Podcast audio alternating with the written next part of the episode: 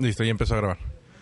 Bueno, ¿qué tal? Buenas noches. En esta, en esta emisión me encuentro acompañado con Chusel y de nuestro invitado Jorge. Jorge Ávila. Jorge Ávila, este, gracias por estar aquí. Este, el tema que quería tratar contigo, en realidad, o sea, en- pues era Star Wars más que nada, pero el- lo, lo que comentamos aquella vez cuando nos conocimos, este, me gustaría tocar el tema del fandom de Star Wars, porque Star Wars en realidad es algo muy, muy grande. Y empezó siendo, pues, una película que el- la casa productora no daba ni tres pesos por ella y terminó siendo lo que es ahorita ya, un imperio de juguetes. Y este, pero algo que se me hace siempre, se me, siempre se me ha hecho muy interesante es en sí el fandom, cómo los fans toman todo lo que es este mercancía, universo expandido y cómo tratan a los que apenas van entrando. Entonces, por ejemplo, tú que has estado mucho tiempo y aparte eres uno de los miembros fundadores de The Alliance, Sí. este, sí me gustaría que este, tocar ese tema contigo. Ok. Pues soy miembro fundador de Alliance. Hasta cierto punto creo que llegué el día 2, pero de todas maneras. y este. Y soy tan viejo como las películas originales. Te tocó verlas en el cine. Fíjate que la primera película que vi, o lo primero que vi de Star Wars, o cuando me fascinó, fue la entrega de los Oscars, fue lo primero que vi de Star Wars, porque eh, era 1977-78, si mal no recuerdo. Salí en la entrega de los Oscars, me fascinó ver los Stormtroopers. Este, no había visto la película, creo que no había llegado a Perú aún.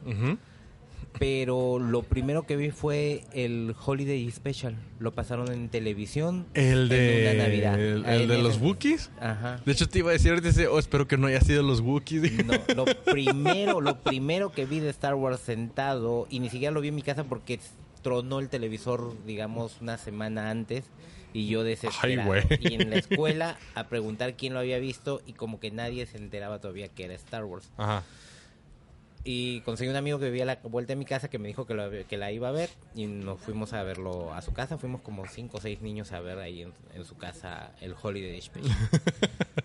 ¿Y qué Eh, pensaron del Holiday Special cuando lo Pues vieron? teníamos 7, 8 años, entonces no podíamos, este, no, no, nos interesaba más que nada lo, la parte visual, la parte de, de, ahí vienen los Stormtroopers, ahí están los Wookiees, este, mira, la princesa canta también. Ah, sí. Inédito eso. in- Ajá, entonces así como que... ah.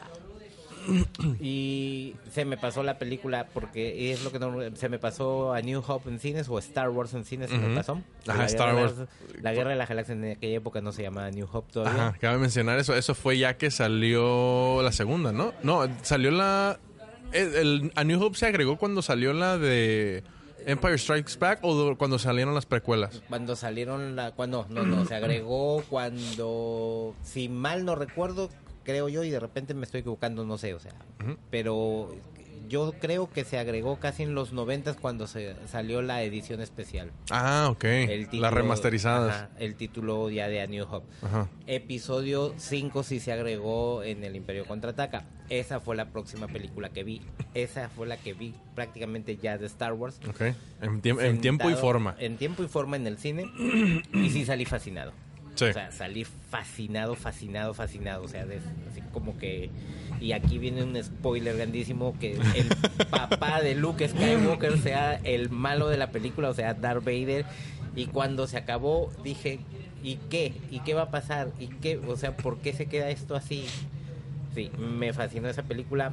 Creo que fue el día que me hice más fan de Star Wars. Y al principio lo que me llamaba la atención era pues los Stormtroopers, toda la O sea, la los- estética. Los, láseres, sí. Entonces, ya ver el, Imperio contraataca en el cine es fue así como que ya el momento cumbre ya de, de ser fan de Star Wars, ¿no? No, y qué curioso porque entraste con lo que ahorita es considerada la mejor película de Star Wars. ¿no? Entra- entraste tirando chingazos. A nivel, a nivel cinematográfico es la mejor secuela de una película. Sí. Es la mejor, o sea, no hay ninguna segunda parte mejor que el Imperio contraataca. O sea, puede haber una saga de esto, pero que una segunda parte sea mejor que la que la primera. o sea.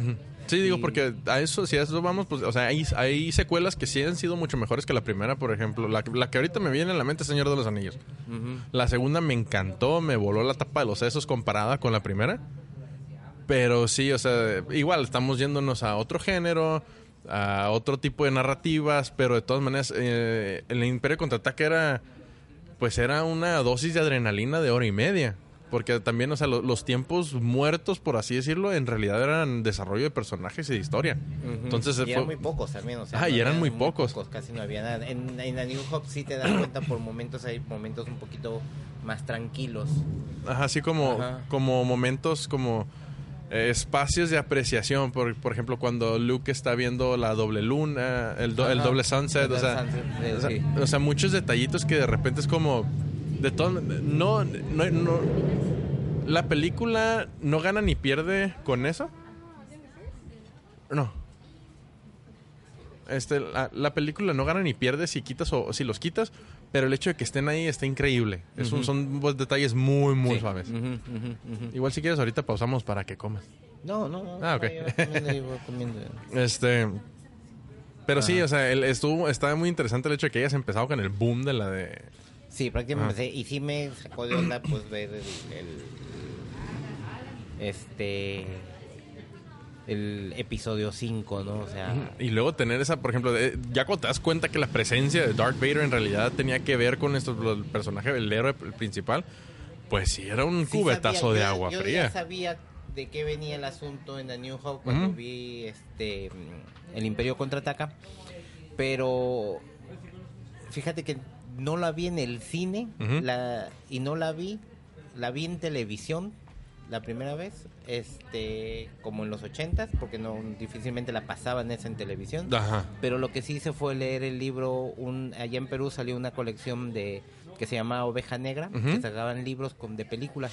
La, la novelización de las la películas. novelización de las películas, y sí recuerdo haber leído completo Star Wars antes de haberla visto en el cine. Ujú. Órale. la antes de haberla visto en el cine. Luego la vi en el cine, ya la vi, la pude ver en televisión más adelante, como a los 10, 11 años, pero la pude ver en el cine ya en la edición especial de pues que salió en el 97, 98, si no recuerdo, que sacaron la edición especial. Sí. Ajá, que las volvieron a pasar en el cine. Ajá, pero esas ya fueron las remasterizaciones, ¿no? Masterizaciones y todo eso, ¿no? Con los segundos extras. Sí. Ajá, entonces y todo eso. ¿Qué ¿no? pensaste tú de las remasterizaciones? Porque he escuchado de mucha gente que en realidad, o sea, bueno, ya como eh, die hard fans de Star Wars de Estados Unidos o ya casi casi snobs, donde dicen que pues no les gustan, que en realidad las originales eran las perras. No les gusta. Sí, yo tengo las originales. Las compré porque las sacaron en edición especial en DVDs. Ajá. Las compré incluso.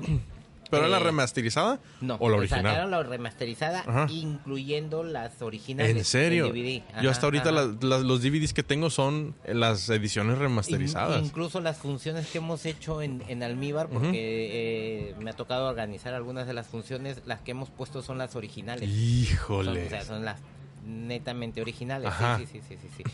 Aunque en realidad ni son tan originales. Porque tienen las conforme fueron saliendo en VHS se hicieron correcciones, De tanto de ajá. sonido como de color, pero muy básicas. Cuando salió en Laserdisc para Japón también se hicieron correcciones. Ajá. Entonces, cuando salió en Betamax hay una corrección, siempre hay correcciones distintas, pequeñas, pero la corrección más grande que fue fue en la edición especial, que le agregaron otros minutos, corrección de color.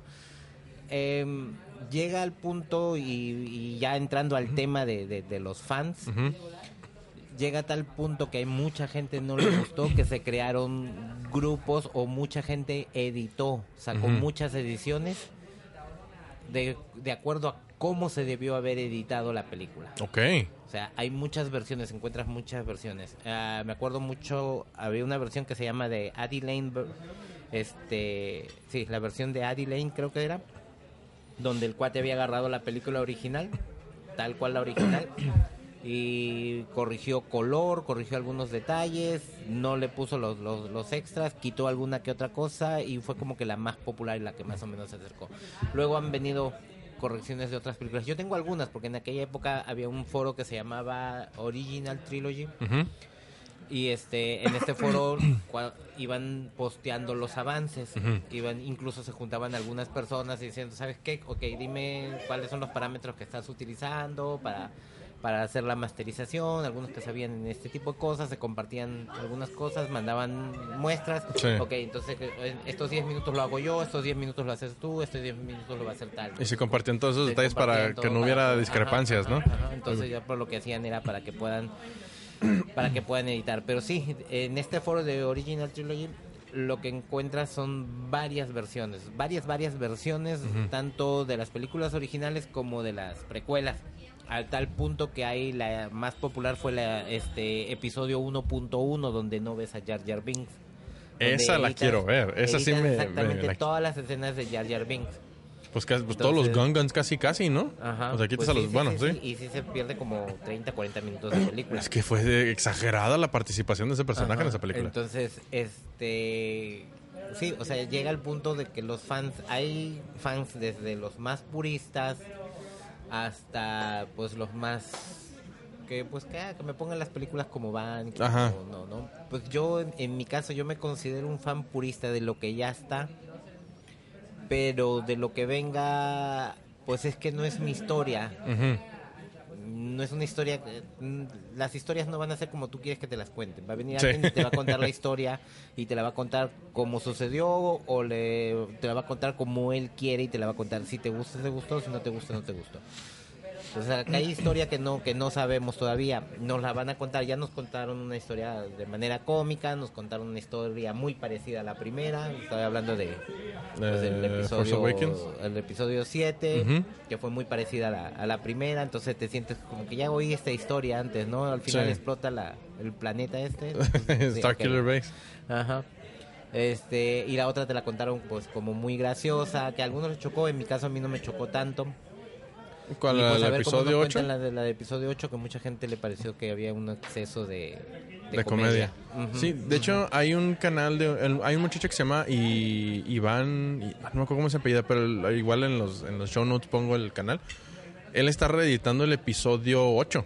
¿Ah, sí? Entonces, sí, lo está reeditando igual, pero por ejemplo, eh, la pelea de Luke, él y un amigo están coreografiándola para igual, se graban ellos, lo, lo montan en la película. Entonces ellos mismos están produciendo contenido para, re- para rehacer la película, no solo reeditando, sino ellos metiendo contenido nuevo. Entonces es- me emociona porque va subiendo videos acerca de cómo la va haciendo. Ajá. Entonces, digo, igual me emociona mucho el, el- el resultado de cómo, eh, cómo vaya a quedar, porque es- suena muy interesante. Cambios que hizo con tal vez la muerte de, diga, el- el- la ley voladora, la, la muerte de Akbar, o sea, cosi- cosas así sí las cambia y te explica cómo lo va a hacer. Pero aquí se me hace muy suave lo que está haciendo, pero también en cada un- lo que no me gusta es que en cada uno de sus videos empieza echándole tierra a Ryan Johnson, al director. Ujú. Entonces, como que este video está patrocinado por el ego de Ryan Johnson. Y es como, así va, y digo, es un gag muy, muy chistoso, pero igual es como, bueno, pues es que él, él tiene su visión, los escritores le ayudaron con esa visión y pues a fin de cuentas el resultado final Sí, es lo que como, es. Como yo digo, la historia pues te la van a contar. Sí, exactamente, Es una historia ajá. que tú no conoces y tú vas a oír la historia. Si te gusta, te gustó. Si no te gusta, no te gustó, está bien. Pero pues tampoco puedes hacer nada por ella. Es una historia que no, que no conocemos y nos la van a contar de alguna Ajá. manera. Sí, porque igual el universo expandido, pues lo retconearon, o sea, ya no, ya no existe. Y están tomando detalles del universo expandido para hacer las películas, cosa Es que, se me está muy bien que se tomen detalles del universo expandido. El problema con el universo expandido fue que Se salió de control. Estaba muy expandido Ujú. y se salió de control. Hay un Lilan Chi, si mal no me equivoco en el nombre, eso era el encargado de, de la cronología de Star Wars Ajá. y se veía en cada en apuro porque eh, la premisa es todo lo que diga George Lucas sobre Star Wars es canon. O sea, todo lo que él diga sobre Luke Skywalker es canon. Y, y él se encargaba de, de, pues, de- de In- mantener el timeline. Incluyendo que el, el- plan original de Jar Jar Binks era que él iba a ser un maestro o un Sith Lord. O sea, Eso, eso es se que- me hubiera hecho muy interesante. O sea, ese twist hubiera, a mí, para mí personalmente me hubiera gustado verlo. Sí, de repente, pero este, bueno, no sé si llega ya a ser eso como tanto como un rumor o hay algo más sentido. Sí, se exploraron un poco de Jar Jar Binks todavía en, en este, en Clone Wars, la serie animada. Es cierto. Bueno, la, la, la- la segunda, porque hubo una es Clone Wars y la otra es de Clone Wars. No me Ajá. acuerdo cuál de las dos es. Una Clone- era tipo anime. Clone Wars es la, la animación 2D y The Clone Wars era la The 3D. Clone Wars era la Ajá. 3D, ¿no? La que sí duraba mucho. Ajá. Entonces ahí se exploró algunas cosas de Jar Jar Binks. Como que ya la gente ya lo asimiló un poco y era como ver a los tres chiflados en algunas partes, poner a Jar Jar Binks, a R2D2 y Sí, C-3PO cierto. en, en algunos capítulos, ¿no? Pero pues igual lo asimiló, sigue siendo una buena serie, muy buena. Sí, de hecho sí, bastante. Me gusta mucho. Y este, ahí en ese, en ese caso la serie, desde mi punto de vista, los, los este, los Clone Troopers se, se llevan, todas las, las historias más interesantes están basadas en Clone Troopers. Y es que es, es cierto, ahí lo, cuando son, la diferencia entre Clone y Storm, pues es la historia, porque ellos tienen historia, Ellos o sea... tienen una historia de guerra, los Clone Troopers eran como vigilantes o como guardias, una cosa así, pero Ajá. historia, historia de guerra tienen los Clone Troopers, o sea, Sí. ellos la vivieron muy, muy fuerte. Pues inclusive en la serie de Star Wars Rebels sale el capitán Cody, creo. Sí, y no, Cody no sale, No, sale es- este Rex. Rex, ajá, Rex y su... Era Rex Wolf, Wolf y uno más. otro no me acuerdo cómo se Ajá, llama. pero el, el- el hecho de que hayan salido ellos fue que me voló la cabeza porque dije, wow, o sea, están, están incorporando a estos personajes que eran parte importante del canon y dije, ahora, o sea, bueno, es un detalle que me gustó mucho y que no solamente aparecieron una vez, aparecieron varias, pero como un fan, me considero un fan, digo, com- en comparación sí me considero un fan superficial porque sí consumo Star Wars, ahora sí que como me lo den. Eh, las películas las veo, por ejemplo, yo sí tu- tuve ciertos problemitas con la de este The Last Jedi, pero en realidad no es algo que, que no me haya gustado. Como salí del cine, yo dije, wow, me entretuvo, me divertí, fue una película suave. Para mí fue una montaña rusa. A mí, Sí. a mí me gustó mucho porque yo estaba buscando al- algunas respuestas. No me las dieron todas. ¿Como cuáles? Los padres de Rey, por Ah, ok, sí. ejemplo, no me esperaba que... Eso fue súper underwhelming, fue así como sí, que... ¿Quién ah. era? Pero también es que es- Es la manera en que te cuenta la historia. no puedes esperar Ujú. porque el universo de Star Wars es tan grande que no puedes esperar Que lo cubren en las el películas. papá- que el papá sea alguien que ya que está ahí alrededor. Ajá, sí, no, no, pues es imposible. O sea, también puede ser cualquiera. O sea, no- Exactamente. Y, y lo más con el, con el approach que le dieron a la fuerza, o sea que, el, bueno, el approach original de que todo el mundo podía, bueno, de que la fuerza era en la naturaleza y que había gente que podía ser este, sensible a la fuerza y que, cualquier, que cualquier persona podía ser un Jedi siempre y cuando la este, se encontrara a cierta edad, porque fue el problema con Anakin y el desmadre que hubo después. Pero fue me gustó ese ese lado que eh, o, o ese approach que le dieron a la fuerza así que salen los, los niños del, del planeta este del casino que la verdad ni me acuerdo este Con la escoba. ajá con la escoba o sea eso sí fue como es que en realidad no necesitas tener un linaje para poder ser un Jedi Es simplemente que en realidad nunca tenían un linaje. no ajá O so- sea, solamente los Skywalker y si acaso Es que incluso el origen de Anakin tampoco está claro. Ajá bueno es que así es que en la película te lo explicaron muy mesiánico muy Sí, sí, sí. O sea, como que ah, pues vino el, Es el como que- Espíritu Santo y así, sí. una cosa así, ¿no? Pero este... que sus teorías hay muchas y muy interesantes Mira, hay un cómic que incluso lo hizo. Tengo la suerte de conocerlo a Brian Johnson. Perdón, a Brian Johnson, que estoy, estoy hablando de ACDC ya. Este. A, ¿Cómo se llama? No, confundí las cosas. ¿Cómo se llama este mi amigo de Chile? Alan Robinson. ajá Que él es este chileno y él es el que dibuja este. Hizo Jedi versus Sith, si mal no recuerdo. Y es una historia donde te explican un poco cómo es la llegada de los niños a ser parte de los este, parte de, Ah, parte de los Jedi, cómo llegan a ser Padawan, o sea, descubren la fuerza en los niños y llegaban los Jedi y se los llevaban. O sea, no era por conteo de mediclorianos como en la 1. No, no, no, o sea, descubrían, descubrían que eran afines a la fuerza, que habían cosas que podían hacer y llegaban, hablaban con los padres y los padres Daban decidían, consentimiento. daban consentimiento y se los podía llevar. Si mal no recuerdo es esa, pero bueno. este eh, en estas historias, en este caso Universo Expandido sí te explicaba mu- muchas cosas. Ahora, hay una cosa con, con lo del canon que mencionabas y que mucha gente dijo eh, que el universo expandido y que me destrozaron la niñez. Difícilmente alguien en, la- en, Latinoamérica creo yo que se haya podido leer. No digo que no hay nadie, o sea, es difícilmente hay alguien que haya podido leer todo universo expandido. No, es- no, En es- algún momento, en alguna conversación en el club que teníamos allá en Perú, había gente que había leído cómics. Yo soy más de cómics. Ujú. Había gente que había leído libros. Y los hechos, tanto en libros como en cómics, se cruzan. Sí, hay sus discrepancias entre uno y otro, Hay ¿no? mucha discrepancia. Entonces, la gente que ha, que ha leído realmente Universo Expandido y que haya ya leído ambos lados de Universo Expandido, se da cuenta que hay cosas que no encajaban. No, y pero es- hacer eso es como estudiar licenciatura, maestría y doctorado, ¿no? Porque es mucho el tiempo que le tienes que invertir.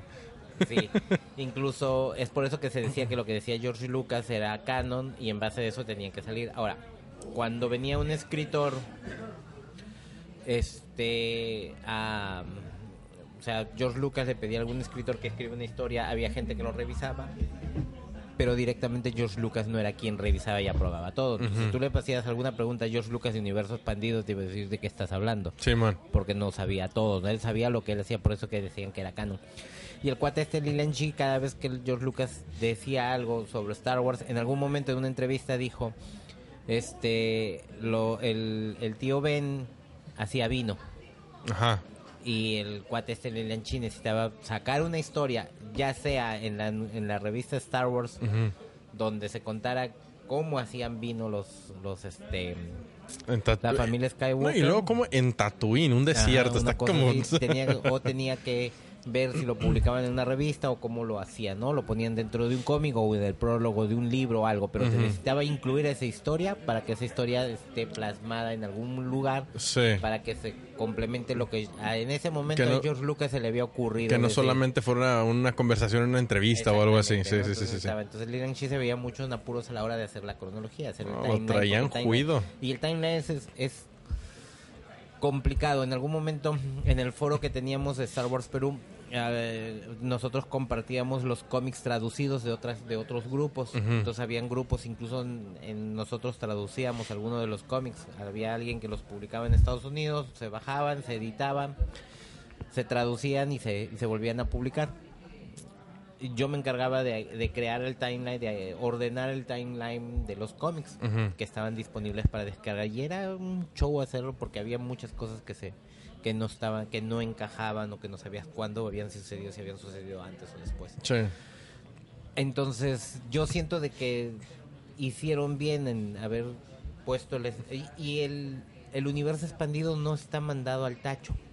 No, o sea, existe. Se convirtió en Legends que es como lo que te digo, alguien viene y te cuenta una historia y hasta que no te cuenten una historia distinta, te vas a seguir creyendo esa historia. O sea, básicamente es como, no sé, cuando le regalaron a Poe, bueno, eso es parte de Canon, ¿no? Pero, o sea, cualquier historia es como que de boca en boca hasta que no llegue George Lucas y diga, así pasó de verdad. Y pum. En, ese- en el- en aquella época, Ajá. ese día, ¿no? Pero, por ejemplo, te- para ponerte un ejemplo, y es el que normalmente utilizo yo, em, pues ves tú el robot este, cuando Luke Skywalker le está comprando las yaguas, los robots, Ajá. pide un robot y este robot de repente cuando se lo está llevando explota. Sí. Ok. Clásica la escena. En un cómic se ve que Artu y este cu- que cuando toman a Artudito y lo llevan ahí, y a Citripio y los llevan ahí, Artudito habla con este robot, se, se comunican y como que le explica cuál es la situación y cuál es su misión. Ujú. Y cuando lo están comprando, lo que hace el robot es autodestruirse para que escoja Artudito. Sí. Ah, ok. Esa es una de las explicaciones.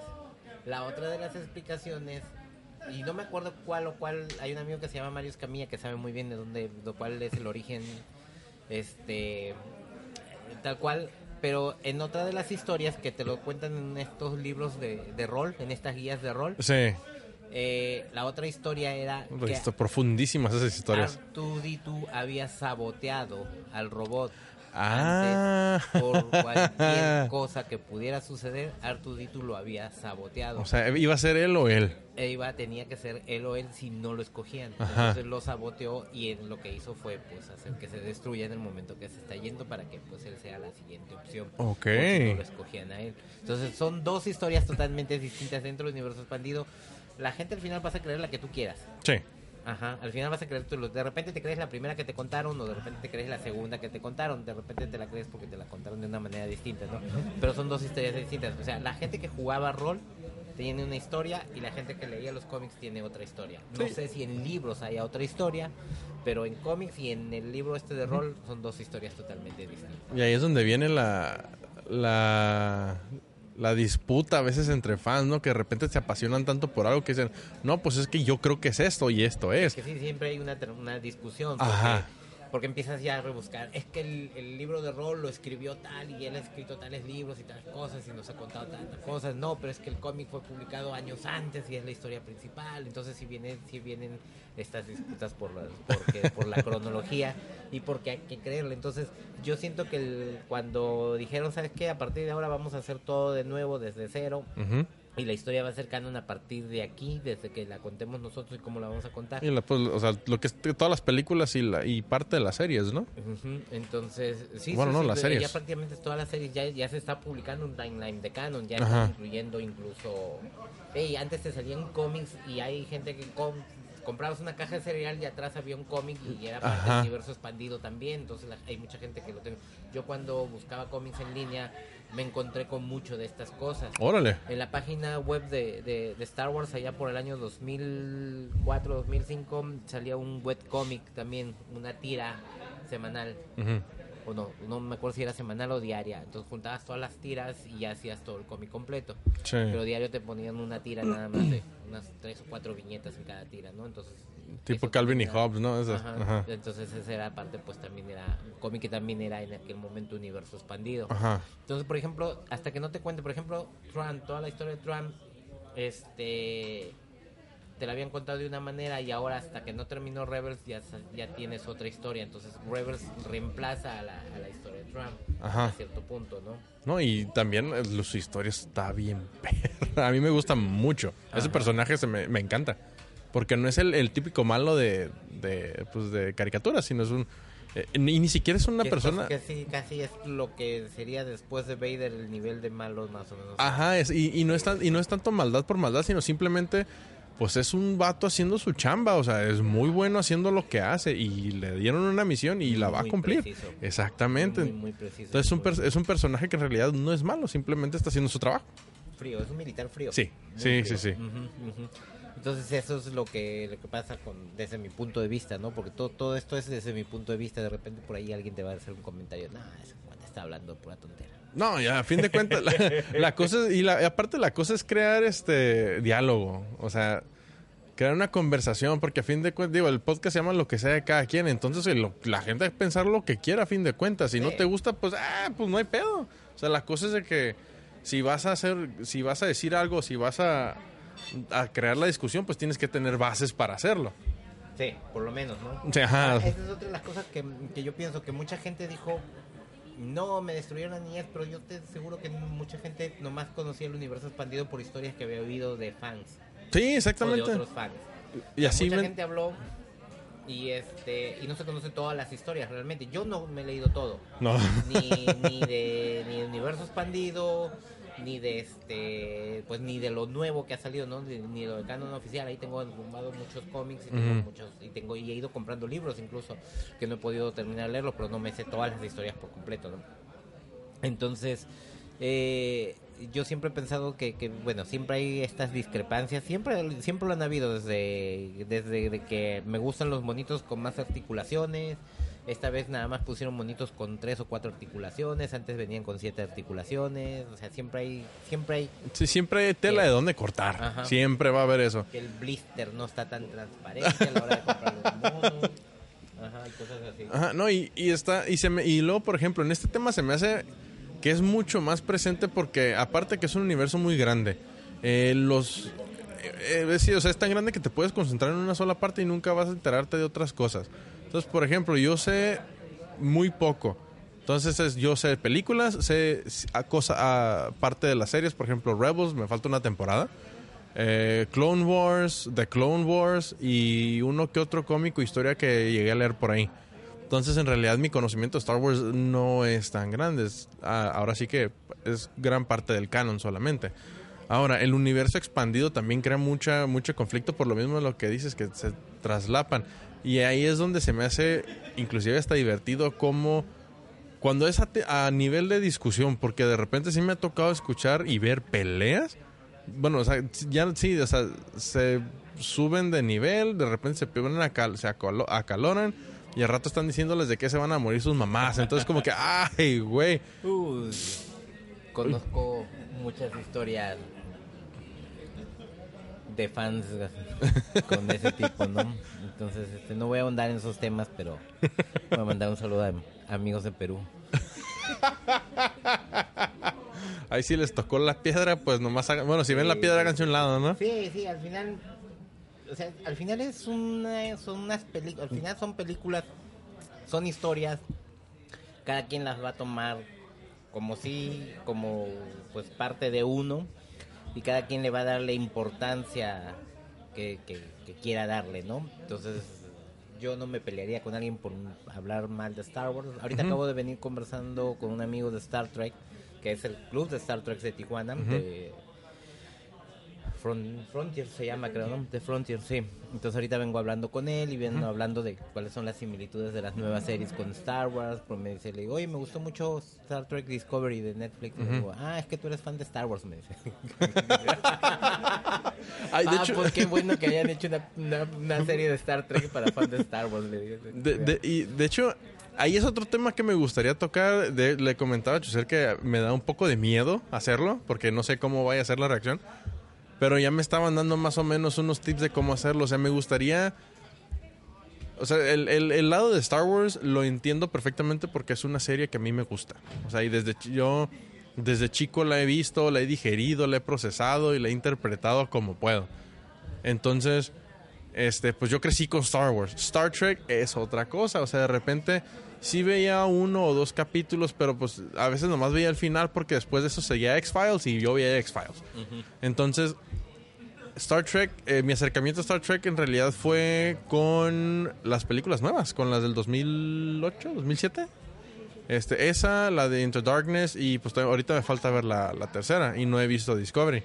Entonces, a como me comentan, muchos puristas me dicen, es que eso en realidad no es Star Trek. En Star Trek era, pues lo que era la serie original era aventura, porque acción no había mucha, era más como de, era una serie contemplativa, este, muy filosófica, muy lenta a los estándares nuevos. Y pues yo, a mí me gustaron pues, los efectos especiales, muchos detalles que se vieron, por ejemplo, todos los dogfights en el espacio me gustaron muchísimo, pero igual, soy un fan superficial sí me gustaría escuchar el, la opinión de un Trekkie acerca de por qué le gusta, qué es lo que le gusta. Y tener un Trekkie y a un fan de Star Wars, intentar tener una conversación civilizada sin pelear. de manera civilizada. O sea. Ah, no, sí, no, yo lo digo porque no tengo amigos, pero sí me ha tocado estar en pláticas donde un Trekkie y un fan de Star Wars se, casi se agarran a madrazos. Entonces es como que, híjoles, se apasionan mucho. No sé si viste la película Fanboys alguna vez. No, pero la tengo en mi lista para hoy en la noche, de hecho. Fanboys está muy suave esa película. Y de hay una bronca así entre Star Trek y Star Wars, supuestamente, ¿no? Pero este, no, no, no, no hay bronca. Incluso mm, tengo un amigo que se llama Christian, que es fan de Star Trek, y él fue al, estreno de, de, episodio 7 vestido de, de Star Trek. Órale. quisieron decir cosas y otra cuate tuvo que sí porque hay gente que sí como que se ofende, pero es que no eh, tiene por qué, o sea, en verdad no tendría por qué. Es algo que no entiendo, el por qué la ofensa. De hecho hay un hay un durante el estreno de episodio 1 eh, con el, el, programa de Conan O'Brien tiene un, un títere que se llama Triumph, el, el el perro comediante de insultos. Entonces bailes, bailes, dice vírgenes, les dice pues un montón de cosas, ¿no? Burlándose de ellos. Entonces llevan a un vato vestido de Spock y les para el dedo y todo el mundo estaba enojado. Y se me hace curioso cómo el, o sea, la animosidad que hay entre uno y otro porque lo que me he fijado es que fans, fans de Star Wars, los, bueno, lo que yo considero como verdaderos fans, pues les vale madres. Sí. Sí, o sea, es como, ok, es que a mí me gusta lo mío, a ti te gusta lo tuyo y nomás porque tú te vistes de esto en un estreno de Star Wars, no te voy a decir nada. Pues eres mi compa y vienes a disfrutarla y, ya, o sea, punto. Se aceptan uno con otro. Los, los fans geeks, por así decirlo, o los fans millennials, que es donde más lo he visto, ellos sí son más apasionados y son los que les tiran y que vete para allá y que te pase todo esto. Entonces, no en realidad ni son tan apasionados, creo yo, o sea, porque son si realmente eres fan de Star Trek, te das cuenta que la gente puede pensar lo que quiera y puede hacer lo que quiera y puede reaccionar como quiera. eh, nomás entrando a la cantina, o sea, encuentras todo tipo de razas y todo el mundo conviviendo. Ajá, mundo. sí, exactamente. Ajá, ajá. Entonces, este, en España, en el año 2005, si mal no recuerdo, hubo una marcha de fans de Star Wars. Y hay un cuate que se llama Santiago Segura que hizo Torrente, las películas de Torrente, no sé si en algún momento las habrás visto. o No, pero ya ellas. las voy a poner en mi lista también. Ok. No te las recomendaría que las Oh. tu lista, son muy, son muy pesadas esas películas, pero bueno, ¿Qué, qué tan pesadas, digamos, en este sentido? vulgar, Ah, ah, bueno, estás guarras, como dicen en España, pero son, pues sí, tuvo muchas, creo que han hecho cinco partes. ¡Ay, güey! Tor- Torrente hasta cinco. Pero bueno, este cuate Santiago Segura tenía, si mal no recuerdo era Santiago Segura, tenía un cuate que se encargaba de ponerse en situaciones peligrosas. Y supuestamente la situación peligrosa en este capítulo fue ir a una marcha de Star Wars vestidos de Star Trek. Y se para delante de la marcha y le empieza a decir cosas. Y la que más risa me dio fue, ¿qué se siente ser fan de una de una película que está fue que fue hecha para el populacho vulgar? Uh. Así se puso a gritar. a gritarle a todos los fans de Star Wars. ¡Ay, güey! Pues la ese... gente lo, le decía bu, bu, bu, bu, pero en ningún momento ves que alguien haya querido pegarle o haya querido golpearlo. O sea, entendieron que era para televisión, entendieron que estaban, pero bueno. Sí, porque nadie en su sano juicio va y le grita eso a un... ah, no, o sea, no. serio, pero se fue así, ¿no? Que se siente fan, algo así. Creo que tengo el video, a ver si te lo puedo mandar ahora. Sí. Puedo buscarlo porque yo lo vi en YouTube, me lo envió un amigo, pero lo vi en YouTube. Ujú. Entonces, este. En realidad no hay, desde mi punto de vista, no hay conflicto, ¿no? No es totalmente distinta, ¿no? O Ajá, sea, el conflicto en realidad es mm, más actual. O sea, por- porque yo me considero un geek, pero me han dicho que no lo soy tanto porque, por ejemplo, Señor de los Anillos me encanta. Entonces, de repente, ay, quiero saber más de este personaje. Y me meto a Wikipedia y me pongo a leer todo sobre ese personaje, pero de repente sale otro nombre y, ay, güey, ¿quién es este vato? Y de ser una investigación tal vez de 15 minutos, en realidad me estuve nueve horas sentado en la computadora leyendo esas madres. A mí me ha pasado eso mucho con, con Star Wars también. Ah, ok, a mí me pasó eso con Marvel últimamente. Y cuando empecé en el trip de Star Wars dije, no, aquí ya voy a valer madre. Digo, ya tengo que ir a trabajar, son las 3 de la mañana, no me puedo dormir tan tarde. Entonces, eso me pasa mucho. Entonces se me han dicho, es que un geek en realidad no va a hacer eso. Eso ya va pegado más a un nerd. Porque ahon- ahondas o profundizas mucho en el tema. Y es algo que siempre me ha gustado porque igual si me dicen, no, me, me hacen una pregunta, oye, pues tú, ¿qué onda? ¿Qué pasó aquí? Y le digo, no, pues no sé, déjame investigarlo. Y me documento, pero igual no es, no es como que me documento para decir, no, pues es que yo sé y que esto pasó y que esto no, no para entrar a discusiones, sino simplemente es como, pues personal, yo quiero saber, tengo curiosidad. Ujú. Y es algo que, eh, hacia, eh, no sé, eh, me han dicho, ah, Harry Potter, también soy fan de Harry Potter. Igual el lore no es tan profundo como las sagas que mencioné, pero me gusta mucho. Ahorita sé que hay muchas inconsistencias, En las películas. eh, pues en la historia en general, o sea, el nivel de magia que tienen es ilimitado, son casi dioses, o sea, pueden hacer muchas cosas, pero los y, está suave bueno, me dijeron, los limita la imaginación y sí es cierto, pero pues ya son, digo, ya eso, es otro agujero del que te Es que puedes, siempre puedes vas a entrar. encontrar ese tipo de cosas, ¿no? Y siempre vas a encontrar gente que te diga que estás haciendo, que no estás haciendo las cosas como ellos creen que se Ajá. hacer, ¿no? O sea, lo que un puri- Con el- lo que un purista dice, otro purista puede decir que es lo contrario, Es lo entonces contrario, es como Yo me considero un fan purista porque me gusta lo que existe, lo existente. lo existente y me gusta lo clásico y me gustan poco los cambios. Pero mm, no soy tan purista como para este como para no aceptar también lo nuevo o sea como te dije no las historias me las están contando y yo tengo que ver si me las quedo con ellas o no. Hay historias que no me gustan hay personajes que no te gustan Jar Jar Binks no le gustó a, a mucha gente mucha gente no le gustan los Ewoks a mí me gustan los Ewoks. Sí, a mí no me gustaron los Ewoks, pero eso ya es como... Pues no, no, no sé, simplemente no me, no me gustaron, no, no, me, no apelaron a mí. Cuando fui Ajá. a Celebration había una había un booth, una esquina donde estaba llena de divos y corrí y me tomé una foto con los divos. O sea, Ah, no, sí, o sea, también, si yo, si yo tengo un Ewok a un lado, no voy a perder la oportunidad Ajá, para tomarme la pues, foto con uno, simplemente, pues no me gustaron en las películas ya. O sea, sí, o sea, pues son parte de la historia. ¿Qué carajos voy a hacer? Pero sí, o sea, hay, hay muchos que dicen al diablo con los Ewoks y no sé qué. y Sí, como, o sea, "Ey, tampoco te- no te una- claves tanto. Hay, una- hay algunos, este, hay un club, algunos clubs o alguna gente que hacen, este, como mm, cacería del Ewok, hacer algunos, este, como dinámicas entre sus, entre sus, cuando hay eventos entre sus dinámicas hacen unas cacerías de Ewoks y cosas así, entonces como, Órale. Ajá. Entonces, este, pues no, no, no, desde, desde mi punto no llega a ser, no llega, no llegó a hasta tanto, ¿no? Mejor que sería de Gungans.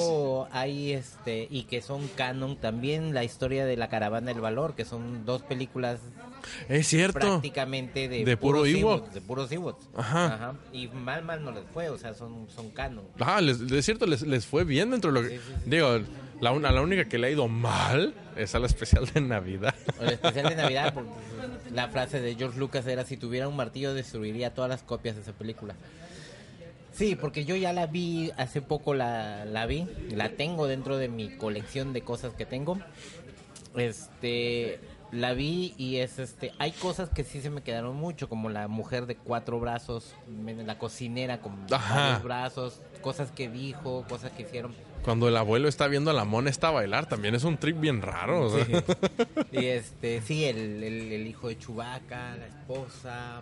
Bueno, entonces, este.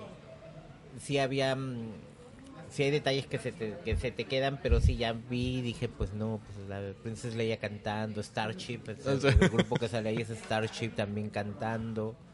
Entonces, como que la historia está así como que. No forzada. Sí puedes ver Sí. algunos detalles de hasta qué punto el imperio ejercía presión sobre el pueblo, sobre la gente, ¿no? Pero es una historia, era una historia en Navidad como pueden hacer en cualquier momento, ¿no? Entonces, Ajá, como los, ajá, los, los especiales navideños de- o cualquier especial de las series, como de repente, ah, ya se, se acerca esta fecha, vamos a hacer algo así, o hacer algo así. Incluso en algunas series americanas lo que hacen es, si quieren ver si venden un capítulo de un programa nuevo, el productor, el director mete dentro de un capítulo del programa unos personajes que tú dices de dónde salieron y por qué tienen tanto protagonismo en este momento. Ujú. Porque lo están queriendo hacer es tratar de hacer una serie nueva con estos nuevos personajes Ok. y a ver si pega. Ajá. ¿Cómo qué? Doctor Who, que metió a los personajes de Torchwood. Ah, sí es cierto. Los de. Ay, güey. Sí, y esa no le he visto Torchwood. esa serie, Torchwood. Ah, ok. Ah, La lista se va No, haciendo más no grande me y el. gustó mucho el primer capítulo. Sí tengo ganas de verlo. Que es con el cuate este que sale en Arrow, ¿no? Con el... El Merlín. Ajá, Ajá. el Merlin. Ese, Y ese es el este- capitán. No, ni me acuerdo el nombre del capitán ese, pero ese ¿no es-? Era, creo que sí, pero no, a mí me encanta ese personaje. Incluso es la cara de Face. Ajá, era the, the, the face of O. O. Creo que sí, que, era- que al final de una de las temporadas sale la cara. Y que, Ajá, pero que en realidad, o sea, ya sacando la conclusión, era él, se volvió... Ajá, en, en un capítulo. Es cuando fue del el segundo, tercer capítulo donde sale David Tennant. Ajá. Se van a este Nueva York, creo, del futuro, algo así. O sea, van a una ciudad del futuro. Y está bien curada porque pues es cuan- la muerte de la, de la cara esta y al fin, y en un capítulo, mucho después dicen, ah, soy fulano de tal, también me dicen la cara de tal, y es como, uy, güey. O sea, cómo hilaron eso fue, se me hizo increíble y muy ingenioso. Por- Sí. Es de mis series favoritas. Sí, Doctor Who. Sí. Está, o sea, deberías juntarnos y hablar de Doctor Who. Ah, sí. Sí, pa- igual ahí sí tendremos que Acabo traer un amigo a bajar- Martín. Ay, cabrón. Acabo de bajar toda la, la, la serie 1, la serie clásica de y tantos. No las he visto todavía todas, pero sí las, las bajé todas. Tengo creo que hasta la cuarta temporada original. Órale, ¿y esos cuántos capítulos eran? De la primera temporada eran como 40 capítulos. Ay, La primera temporada cabrón. ya la segunda, tercera, cuarta temporada son menos capítulos, pero la primera temporada yo vi como 40 capítulos. ¿La, la produjo Televisa o qué onda? No sé. Ajá. Entonces fue como, "Ah, Sí, pues de hecho hay una película que sacaron como... No es un especial, pero es una película que rinde homenaje o... Es una... primer pel- una Doctor Who. ajá. Ajá, The Ento- Time, no me acuerdo algo así que se llamaba, pero este... A mí se me, se me hace muy buena, se me hace como un poquito roman- eh, una idea una idea romántica acerca del, del- de la historia. Pero no sé, me encanta mucho esa película. Pues fue, Eh, fue hecha por el mismo cuate que hace del, del Doctor Uno en el final de temporada pasado. Ajá. Ajá, que es el mismo actor y él hizo del Doctor Uno en esa, en esa serie, en esa Sí. película. Ajá, está muy suave. te explica varias cosas de Doctor Who, ¿no? Pero este, cómo se inició el, el actor, cómo hicieron la idea del- de la regeneración, porque el cuate ese ya estaba mal, mal, mal, o sea, ya estaba perdiendo La cordura. la cordura. No, el hilo, más que nada por la edad y todo eso, Sí. ¿no? Sí, pues que estaba grande Entonces- ya ese doctor. Entonces, este, ya hicieron lo de la regeneración y cómo volver a hacerlo. Entonces, nunca, nunca se imaginaron que decir que eran 12 regeneraciones, 13 regeneraciones máximo. Iba a llegar el momento en que iban a tener que cumplir y ver cómo hacían rebobinar eso de la, Ajá. del límite de Que regeneración. fue casi al final de cuando Matt Smith, ¿no? Que le dieron otras 12 regeneraciones. Sí. Le dieron otro Ajá, ciclo de ajá. regeneraciones. Fue como que, bueno, lo alargaron. Ajá. Y que, bueno, ¿cuándo empieza la nueva temporada con en octubre? A la madre. Todavía tengo que ver la Tengo última mucha temporada. por verlo. Yo Porque ya- también. Ya, había dicho Doctor Who en algún momento cuando se ve al espejo, soy hombre, ah, soy hombre, tengo orejas, sí, tengo orejas. Ah, En sí, porque puede- ya- no me acuerdo si fue en el primero o en el segundo. en De el cuando Nuevo, el de- sale. Ay, se me olvida el nombre de este escocés. No, ir... Ah, Peter Capaldi, ajá. Es, no, irlandés, ¿no? Irlandés. No. Escocés. No, escocés, escocés, sí, escocés. Peter Sí, hay- Capaldi. hay un momento en donde yo en alguna regeneración veo que va busca y a ver si era pues si había sido hombre o no, ¿no? O sea, Ajá, si y era inclusive cuando ya sales- está- ya se había dicho de que en algún momento podía ser mujer, ¿no? Incluso podría ser cualquier ser de otro planeta, Ajá, o sea, ajá, no un no humano. no un humano. Entonces no. eh, se me hace bien curioso que dice, tengo un riñón, tengo dos riñones, y soy hombre, y soy tal y tal y tal, o sea, y se me hace muy curioso. Y, al- y es una, un rostro que ya había salido, porque Capaldi salió en el capítulo de Pompeya. Ujú. Entonces sí se me hizo curada cómo relacionaron también eso, por qué salió esa cara, porque el doctor se, se regeneró, se regeneró de esa manera. Pues lo que dijeron era de que el doctor normalmente la regeneración era en base a alguien a quien él ya había visto en alguna oportunidad. Ajá. ¿Mm? Sí, ¿cómo regresamos de, de Doctor Who a Star Wars? Ah, de esta manera. Hay que regresar a Star Wars. ¿Hay menciones de Star Wars en Doctor Who? ¿Que se acuerdan? Yo no. Yo no me acuerdo, No, pero una yo creo que mención, sí de repente... Pero hay. ah, Figuras, ¿no? Es con... con... no, es- no sé si son figuras o son cómics que se ven al fondo cuando el doctor Fong, Hooligan, el que es como medio rapado, camiseta de chamarra de cuero, va y busca a Rose, Oh, el... el ay, güey, el... el- noveno doctor. Sí, sí, sí, sí, sí, sí, sí. El... Ay, el, el, el, el, el doctor que fue... El, en la primera temporada del, del reinicio, el de 2005. 2005. Ujú, Fue... Jesus fucking Christ. Ahora sale una película... Oh, ya sé cómo, cómo... Es el mismo que sale con Iwan McGregor en una película que se llamaba Shadow, Shadow Grave. Ujú. Grapes, una cosa así. Que es unos cuates que terminan, encuentran un muerto y no saben cómo deshacerse de él para quedarse con el Oh, dinero. ¿Shallow Grave? Shallow Mm. Y sale Iwan McGregor y sale este doctor. Y el doctor. Ajá. Ah, ok. Y regresando. Ajá. Iwan McGregor. Obi-Wan Kenobi. Ajá, y que o- Iwan McGregor es Obi-Wan Kenobi y es este y es así como regresamos a Star Wars, ¿no? Sí. El Obi-Wan de Iwan McGregor que habías dicho que era. Que había sido la mejor justicia que le habían hecho a un personaje porque en A New Hope o la primera entrega de Star Wars, Alec, eh, ¿sí es Alec Guinness? Sí, Guinness. Alec Guinness. Sir Alec Guinness eh, vio la evolución de su personaje. Cuando vio el primer corte de la película, le pidió a los productores y a George Lucas que por favor mataran a su personaje porque no le había gustado. Porque era una de las interpreta- interpretaciones más vanas que él había hecho, tan sin valor. Que efectivamente, o sea, cumplió como su papel dentro de la película, pero muere. Y vuelve a salir en Empire Strikes Back. Exactamente, pero ya con no, otro en personaje. No. Reven- no, Return of the Jedi. Return of the Jedi, pero Ajá. sale en versión holograma. Ajá. Pero En- pues sigue siendo Alec Guinness. Sigue siendo Alec Guinness. Pero de hecho era George Lucas lo mencionaba como el primer tropiezo de reparto que había tenido. Porque, o sea, Sir Alec Guinness le había dicho que no a su película. Ay, güey. No sabía Exactamente. Pero Yo fuck you. pese a todo, o sea, es es el maestro Jedi que si bien para todos Yoda es el maestro Jedi por excelencia, de quien aprendimos más fue de, de Obi-Wan. Kenobi. Es que claro que sí. Claro que sí. O sea, fue el primer maestro que tuvimos en, en, en el cine, casi en casi. el Bueno, cine, ¿no? El, prim- no, pues, el primer maestro dentro de, la- de Star Wars fue el primer maestro Jedi que tuvimos. y fue una figura paternal bastante fuerte. Sí, sí, sí, sí, sí, incluso es. mucha... Pues sí, ¿no? Y a final de cuentas fue el primero que entrenó a Luke. Entonces, Sí. ya llegó con Yoda a aprender lo que era la- el balance de la fuerza, digamos lo más espiritual, pero en sí lo físico y el intentar que Luke entendiera que era la fuerza y que era ser un Jedi, le tocó a él, a Sí, Obi-Wan. porque Obi-Wan, o sea, sabio como era en realidad, Obi-Wan era un guerrero. Anakin también era un guerrero y lo que le querían enseñar a Luke era más o menos el balance entre ser un peleador y ser un, un diploma, un, este, eh, di- diplo- ¿Diplomático? Eso, ajá, diplomático. Es que iba a decir diplomata y dije nada, no. es una traducción muy literal del diplomata. Literal.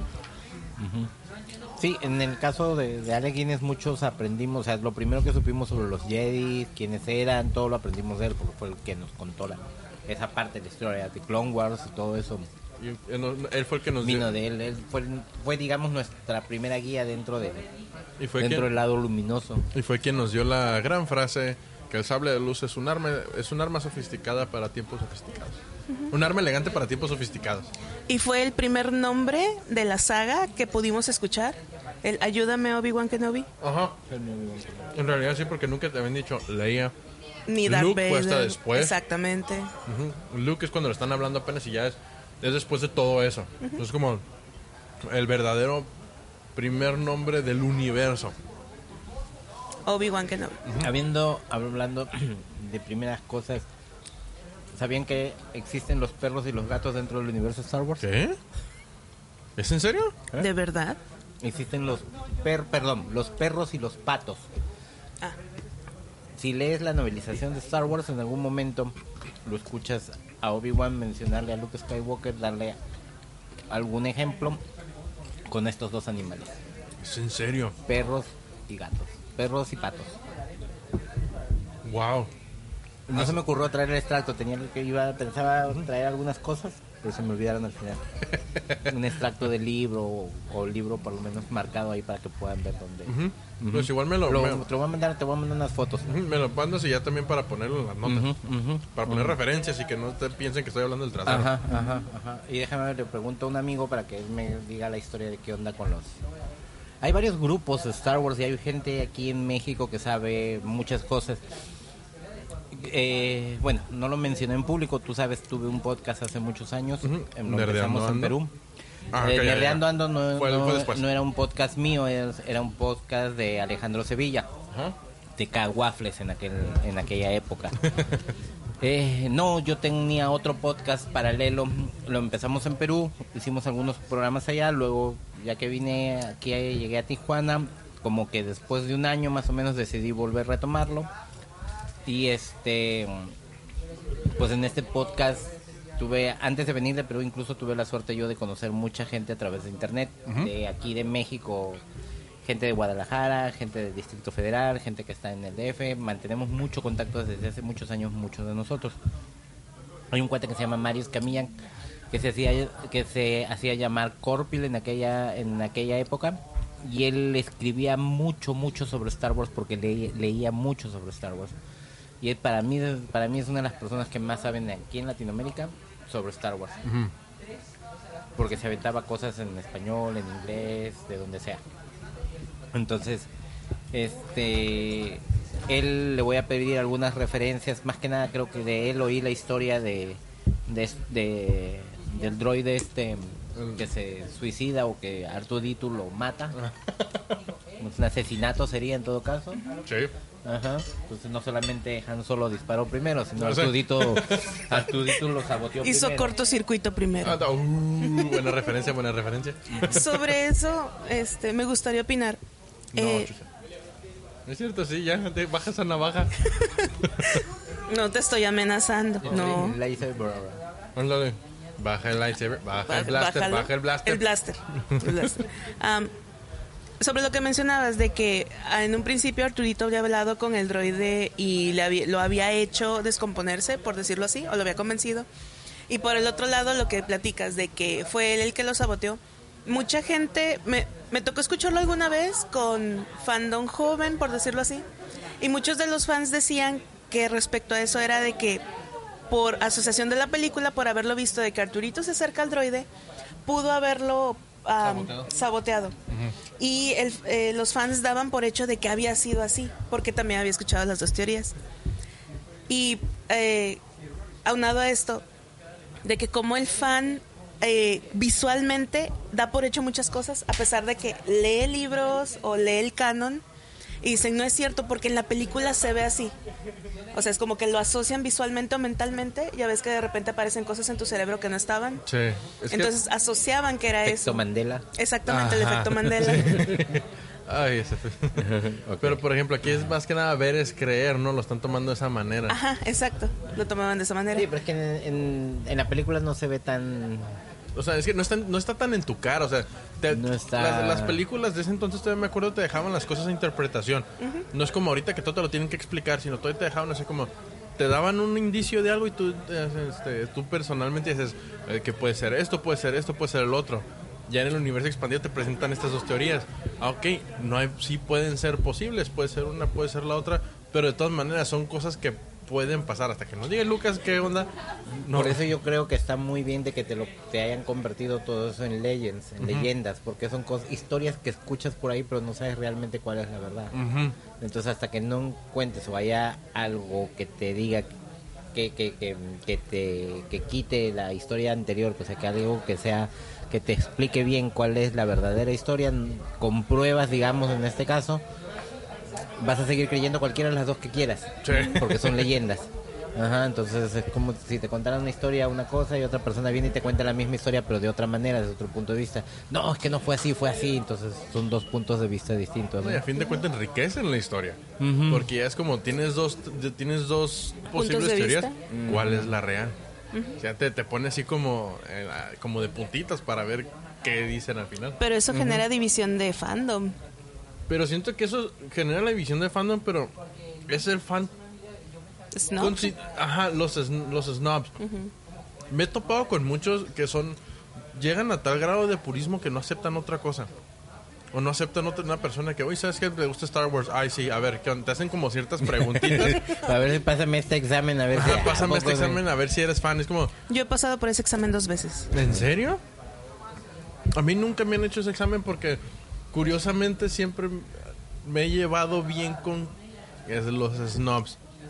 Porque simplemente es como que acepto lo que me dicen porque, pues, igual, ser mamón no significa que no sepas. Entonces digo, ok, este güey sabe, entonces lo escucho, ah, digiero lo que me dicen, pero busco más, busco más opiniones, más información, no nada más me quedo con lo que él me dice. Entonces igual también me he llevado muy bien con ese tipo de personas y no me he visto en, en la necesidad de responder estos estos este estos exámenes. Como por ejemplo, hace unos tres años me, me vi envuelto en el mundo de Magic the Gathering, el juego de cartas. Entonces, con un amigo, cada viernes iba a un este a una tienda donde se hacían los juegos, los Friday Night, los FNMs. Y había, me tocó ir con ya dos personas que pues ya tenían arriba de los 35 años. Entonces yo recién entrado, este, me dicen, ¿qué onda? ¿Cuándo empezaste a jugar? No, pues hace como tres semanas. ¿Y cuándo supiste de Magic? Y yo, ah, pues sé desde que estoy chico porque eh, veía revistas americanas y salían las de Wizards of the Coast y todo eso. Entonces me dijeron, ah, nomás llegaste unos 20 años tarde. Yo como que, ah, canijo. Me dice, sí, o sea, ahorita ya no te vas a poner al corriente con nada de lo anterior. Yo, bueno, pues yo quiero seguir jugando lo que sé y empezar a conocer y pues empaparme de lo anterior. Me dice, no, ya va a estar difícil, o sea, como que ya daban por hecho que no. Entonces era como que, Que ya no juegan esas...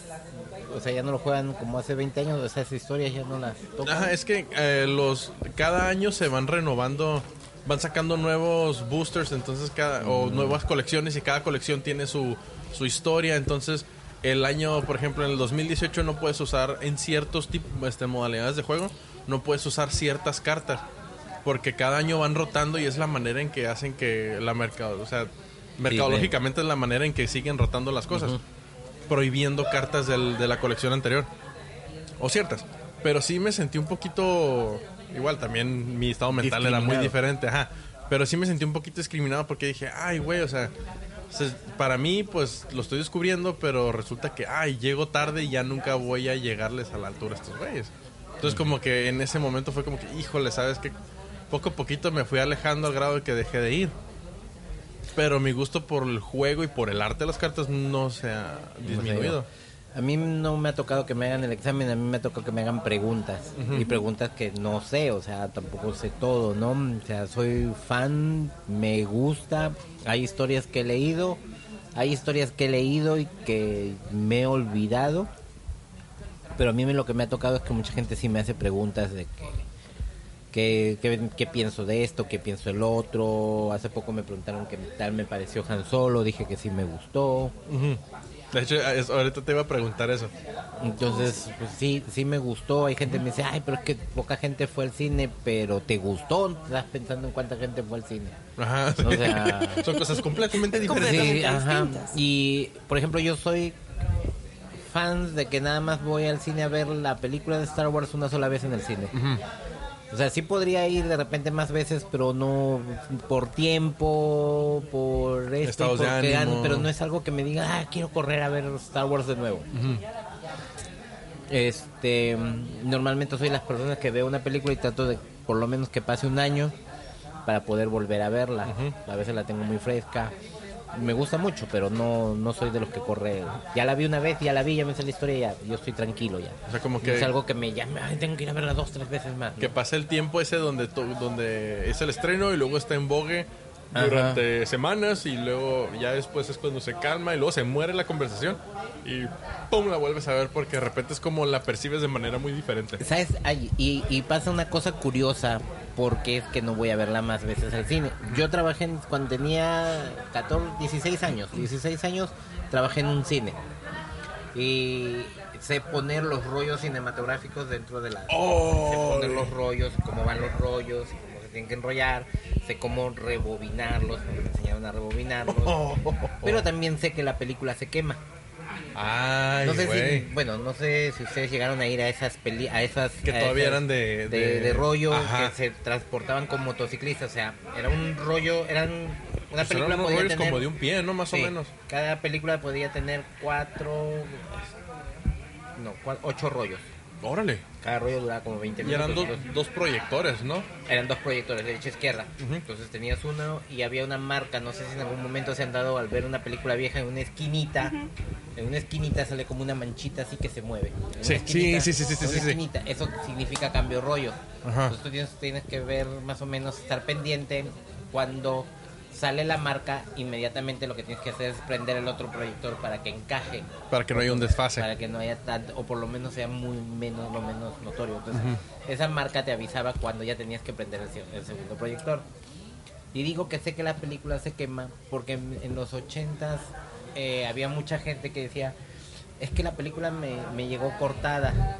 Tocó o traía como la cinta, inclusive de repente nomás veías como puntitos blancos, ¿no? Que se, iba, se iba desgastando la cinta. Lo que pasa es de que la- cuando a veces estas máquinas se trababan, lo que te alumbraba a estas máquinas no era una lámpara, era un carbón, le decían, que era como un popote Un filamento. largo, pero pues has visto las luces de bengala, Sí. Que las prendes y hace la chispa, ¿no? Entonces este era así de grueso, como una luz de bengala, la encendían, pero lo que hacía era iluminar fuerte y alrededor dentro de la máquina este era puro vidrio. Un reflector. Entonces, si en algún momento la máquina tú la detenías, este calor era tan fuerte que lo que hacía era quemarse la película. Ujú. ¿Se han visto en algún momento que en alguna película sale que se empieza a prender y se Sí, quema? sí, sí. Pues en la de Tarantino. En la de Inglourious Basterds. Ajá, Ay, esa, sí. esa, esa parte sí. Que Eso, eso es lo que sucede. Está tan caliente y es un plástico nada más. Y aparte que es este volátil. Era, entonces, tenía... Bueno, se, se utilizó mucho para... Todas las cintas se utilizaron, las fundieron para hacer el momento de guerra, ¿no? No estoy seguro. Bueno, en, los, no sé, la primera, no- en la primera guerra mundial, sí, este, hubo... ¿Primera guerra mundial? Sí, más o menos por esa etapa, desde las, las cintas las fundían para hacerlas explosivos. Sí, Las se queman, esas cintas se queman. Son se- hipervolátiles. Hay Entonces- granadas que tienen pedacitos de filme. A mí me ha tocado, a mí me ha tocado que, por ejemplo, no sé si han visto que la, que la cinta tiene unos huequitos a un lado. Sí. En, en esos huequitos era para que el, pues agarre la, el, el engrane, agarre y vaya trasladándose y a un lado estaba el sonido. Cuando se rompía un poquito, a veces se trababa y, y, este y quemaba la película. Entonces lo que hacíamos nosotros era cuando terminaba el rollo revisábamos Que si había, si había partes que estuvieran rotas teníamos que cortar la sección y volver a pegarlo. Entonces, desde que descubrí eso, supe que después de una película de la semana de estreno, ya te venían con escenas seccionadas. Porque se quemaban, porque se maltrataban. No, es que Eso semana ya estreno, no, semana ya no. Entonces, yo sabía que si iba a ver una película después del estreno, una semana después, así vaya al mismo cine, era muy probable que ya le falten escenas. Es por eso que yo dejé de ir a ver la película dos o tres veces en aquella época al cine. Porque ya sabía que la Ay, película ya me iba a venir seccionada. Ajá. Sí, sí, entonces eh, son como que como... Es una costumbre que se mantuvo. Es eh, medio idiático, digamos, ¿no? Pero sí, se mantuvo hasta ahorita, ¿no? Y pues también trabajo, falta tiempo y cosas, ¿no? No, Y también está ahorita Pero canijo sí, porque ya es eh. un disco duro la Sí, película. ahora ya es un disco duro, ya es algo, ya es distinto, ¿no? Pero de todas maneras en aquella época pues a- eso era lo que sucedía y por eso que me acuerdo mucho que mi mamá llegaba y decía, es que fui a ver la película y ya estaba acordada, por eso también trataba de ver las películas yo en los estrenos, para poder, este, pues verlas. Para poder verla como, la- como, ajá, Ajá, como, ajá. como el director hubiera querido que la viera. Ya después salieron las ediciones eh, Director's Cut, las ediciones extendidas. ¿Qué pasó con Star Wars, no? Con Star Wars creo que fue los de las primeras que empezaron a salir. Cuando así, salieron en VHS. especial. Yo donde salí ya enojadísimos con Blade Runner. ¿La nueva? No la he visto. No, no, no es eso, sino Blade Runner tiene Director's Cut, Ultimate Cut. Ah, yo las tengo todas. compré ¿Cuántas son en total? cin- compré, bueno, yo compré un Blu-ray con cinco. Con cinco ediciones. Cinco Estaba ediciones. en una oferta en el Miss Apps, creo que estaba a 200 pesos, 150 pesos. Oh, y dije, de una vez. ¿Y la compré? Sí, sí. Ay, güey, pues salió bien barato. Ajá. No las he visto todas. Pero son diferencias mínimas. No sé, no le siento. Las dos que he visto no le he sentido tanta diferencia. A menos que no haya visto las correctas. que No, no, pues, sabemos la- cuál es a final de cuentas. No sabemos cuál es a final de cuentas. Se supone que es la Ultimate Cut. Dijo, según Ridley Scott, es la Ultimate Cut, es la buena. Ajá. La, la que todo el mundo tiene que ver porque es la más completa o el canon de ese güey. Pero pues Oh, vaya. todos tienen detallitos. compré hace unas semanas la versión de Superman de 1978, una versión que pasaron en televisión que duró tres horas, Ay, güey. que fue la copia, que lo que pusieron fue la copia original, o sea, la, la primera edición. El no primer corte, el, el Ajá. ajá, corte preliminar. Sí, entonces ahí lo que pues, estuve viendo ahí unas partecitas ahí, la escena donde van, donde Clark Kent está en, en Smallville y este y corre delante del tren, ok, se ve todo el paso del carro de la- con las muchachas, cómo iba el carro y de nuevo vuelven a tomar desde otro ángulo el carro yendo por la carretera y después desde otro ángulo el carro yendo por la carretera Ay, güey. como un minuto y medio, así sí, desde el aire, en fin, se ve el carro y las muchachas agarrándose aquí, se ve el carro, entonces dije, "Ah, esta cosa va a durar un rato ahí. Y viste la tengo ganas de ver porque la compré porque la, la quiero ver así, Ajá. la quiero ver, pero quiero sentarme y tener las tres horas completas para poder verla. En televisión duró cuatro horas, cuatro horas y media creo el día que lo con los porque comerciales. es que esa fue la intención de que era la premier de Superman en televisión y necesitaban tener mucho tiempo para poder anuncios entonces pusieron el primer corte en televisión entonces y recién la acaban de sacar en Blu-ray la, la acabo de querer E- ese corte. ajá ese corte Órale. ajá entonces son varias horas de Superman ahí, ¿no? entonces sí tengo que tener el tiempo y la paciencia de sentarme a ver El mood, porque híjole, está canijo. A ver, el Señor de los Anillos, este, versión extendida también es un calvario. la tengo nada más vimos la primera la primera vimos nada más No, entonces mi mamá y yo nos juntamos cada año a ver la trilogía completa. ¿Ah, sí? La extendida, sí, es un domingo de te levantas al baño a comer y ya. Ni a- nada más. Un maratón de Star Wars, ¿cuánto dura? Ya incluyendo las No, explicaciones. Ya, ya no sé cuánto dure, pero ahora ya tendrías que incluir Clone Wars, Rebels y todo eso, ¿no? Entonces ya está. Fácil sería una semana, No, menos. unos tres días. Digo, pues está cabrón, de todas maneras. De las de Star Wars, la verdad, la que menos me gustó fue la, la episodio 2 de las precuelas. De Star Wars uh, Attack of the Clones. Attack of the Ay, para mí fue un martirio esa película. Y fue la Me- primera que tuve en VHS. Me Para mí fue un ¿Cuál martirio. podría ser la, menos que, la que menos me gustó? Episodio 1 me gustó porque era política, era un asunto político, era un asunto así como que muy... Y porque sí te explica muchas cosas, por lo menos sales de algunas dudas. Clone Wars, creo que episodio 3 es la que menos me gusta de todas. A mí se me hace que esa fue la más rescatable. Pero igual, un amigo... no sé, de repente por escenas las de Midala llorando Ay, y cosas sí, así. ese- sí. Entonces, o la sobreactuación de Anakin al final, entonces también como que no sé, se siente detalles. forzado. Y la vi, la vi nuevamente en Celebration en el 2015, la pusieron en 3D. Y este y es sí, sí, sí, me divertí mucho, pero que de todas maneras no aguanté y me di cuenta que había mucha gente que pensaba como yo, porque cuando estaba llorando dije, "Oh", se escuchó en toda la sala. Y era una salota, grandota en la sala, ¿no? Era como, como unas dos mil personas, creo que estábamos en la sala. Ahí en el Anaheim. ¿En el Convention Center? No, pues con razón. Ahí la pusieron y era exclusiva. Nada más pusieron, ya pusieron las tres, hicieron las tres. eh, Las precuelas. episodio 1, episodio 2 y episodio 3. Episodio 1 la pusieron en, en Estados Unidos en Celebration. El episodio 2 creo que lo pusieron en Celebration Europa porque lo vio un amigo que, que, que está allá, él sí la vio allá. Y el episodio 3 alcancé a verla yo en, en- aquí en En Celebration. Ajá. Y este, la de Solo, ¿qué te pareció? Personalmente me gustó. No es una película que necesites ver. Sí te, te expande el universo, te expande la historia, te explica unas cositas. Yo cuando salí del, del cine dije, sí me gustó mucho, pero no es, es- no es una película que en realidad necesites ver. Mm, pues es como de repente no es una película que necesites ver como para un fan promedio, Ajá, promedio. Para un fan que quiere saber todo lo que puede saber, Ah, no, sí, eso es... si la necesitas ir a ver, porque si no te quedarías con una parte de la historia que no la sabes mientras otros sí la saben. Sí, ¿sabes? Ajá. No te quieres quedar fuera, la Ah, inclusión. exactamente, ajá. pero este eh, es Han Solo y no es Han Solo, o sea, o sea, te dicen que es el personaje Han Solo, pero difícilmente lo relacionas a él con ser Han Solo. Sí, sabes, sí, sí, Ese sí. es desde mi, mi percepción.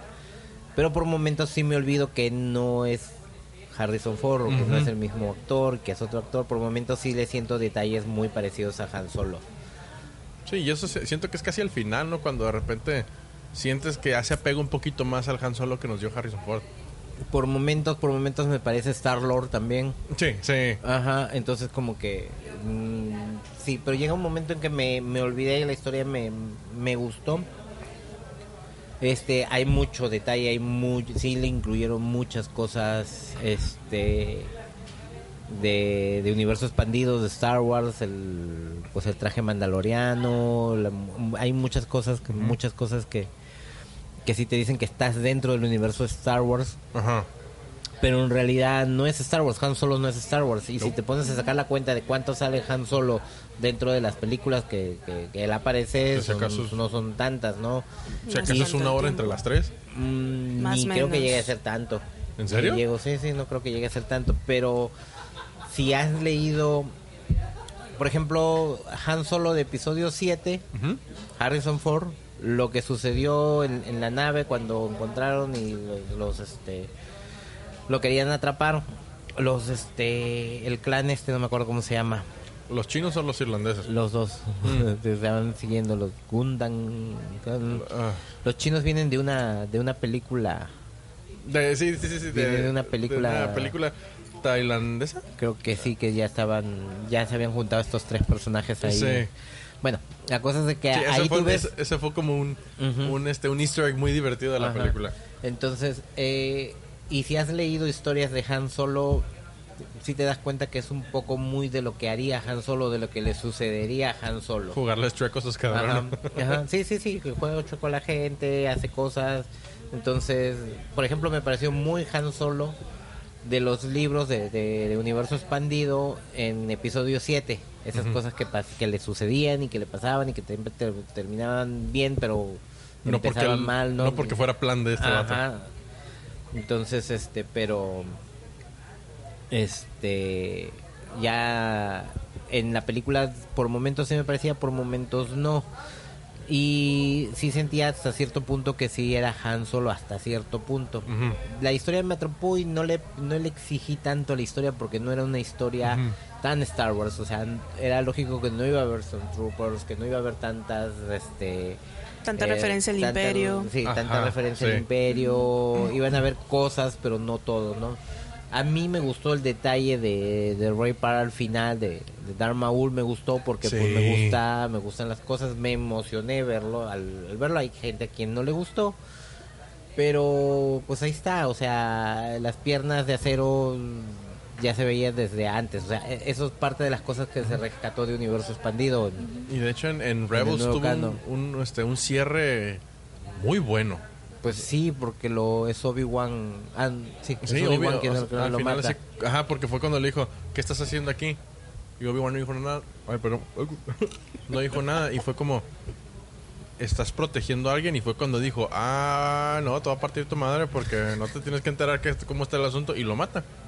Pero fue un cierre, que- o sea, para mí personalmente fue un cierre muy satisfactorio porque es una enemistad que creció en la primera, en la, en la precuela y a través de los años se fue dando Clone Wars y todo eso y en Rebels ya, pues justo antes de New Hope, fue cuando ya es como, ahí quedó, le dieron un buen cierre al personaje, este, tuvo un crecimiento bastante interesante durante la serie, pero pues ya fue su final, pues. Sí. Ujú, ujú. Y si te das cuenta, pues todo esto de Han Solo sucede poco antes de esto. Ajá, sí. Ajá, poco antes de esto, ¿no? O te lo dan a entender que sucede poco antes de, del- del final de Rebels. Pues son como cinco años antes.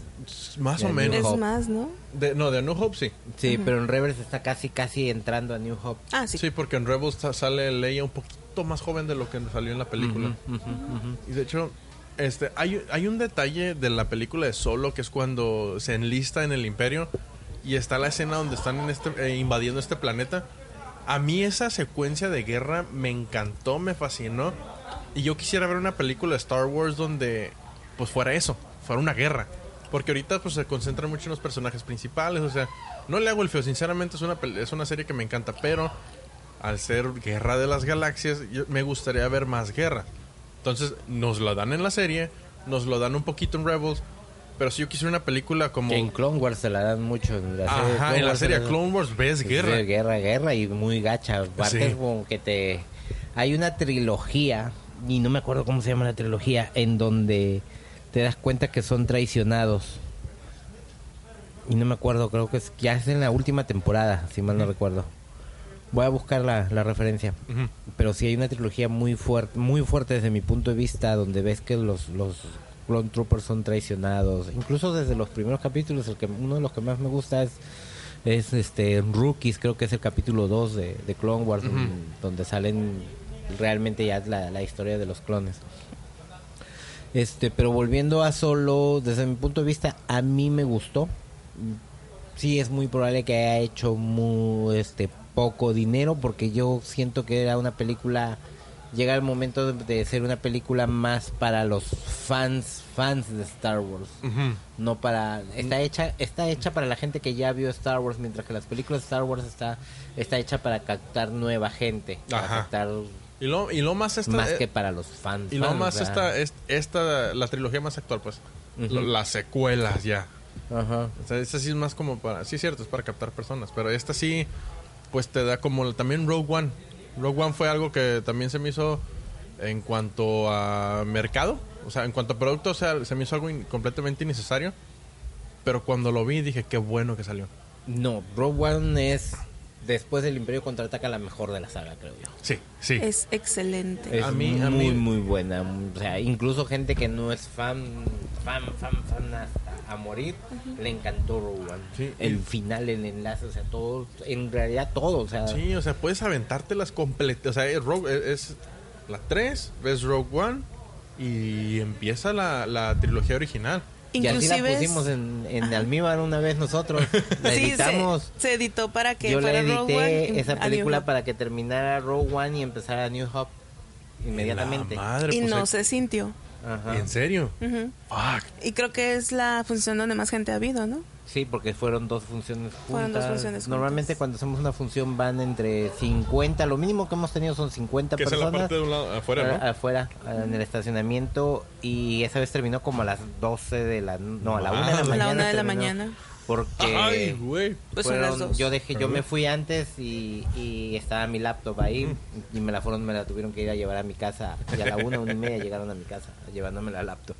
Es que así como producto, sí. al- vi los trailers, vi todo de lo que se iba a tratar y dije, pues bueno, es que ya sabemos lo que pasa. Pero una vez viendo la película, que de hecho, pues los trailers son muy diferentes al, al producto final, me gustaría ver Sí, el. co- el- bastante diferente porque sí. era otra película la que habían hecho. Ajá, tuvieron algo- que reeditarla. Que, que ajá, que era una película más oscura o más, más cruda. Entonces no, dije, estaban. Lo que pasa, y hace poco leí esto: que la persona que contrataron para. ¿el trailer? para no, para. Para hacer. ¿El guion? eh, no, no es el guion. Para hacer la edición final, el corte final, Ah, final tuvieron que tuvieron que buscar a alguien que les ayude con el corte final. Porque estaban en un. Ellos decían que estaban en un callejón sin salida. Que iba a ser una película Acababa- larguísima, ¿no? acab- no, acababa la película de una manera para ellos poco creíble, poco convincente y de manera floja. Entonces este cuate dijo, es, es fácil, dice que le dijo. Y que yo creo que le, le pagaron por haber dicho esta frase nada más. Todos mueren. Sí, es que morir. sí. Es, es que no hay otro final para esa Ajá, película, para ese pedazo de historia. Exactamente es lo que dice. Llegó el cuate que contrataron esto y no me acuerdo quién es. Sí, porque al final Pero dice... dijo, they- they está had- fácil, todos deben morir, todos mueren. Así inclusi- como que... porque inclusive en, en A New Hope este te dicen los que nos consiguieron estos planos pagaron el, el precio más, Más caro. caro. Entonces No, como ese después.